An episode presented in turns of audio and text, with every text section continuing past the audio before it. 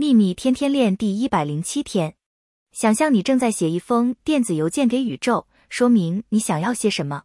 你很高兴的认为你的信写得非常清楚了，于是按下传送键，并且知道你的请求已经进入太空。你也知道宇宙的伺服器是一个自动系统，它不会质疑电子邮件上的请求，它的工作只是满足每个要求。如果你因为还没得到你想要的事物而开始担心、紧张，那么你只是又寄出一封电子邮件给宇宙，取消了你的订单，然后你却怀疑为什么还没收到你要求的东西。一旦要求了，你就要知道宇宙的伺服器是一个从不失误的自动系统，然后就期待收到你要求的一切吧。愿喜悦与你同在，朗达·拜恩。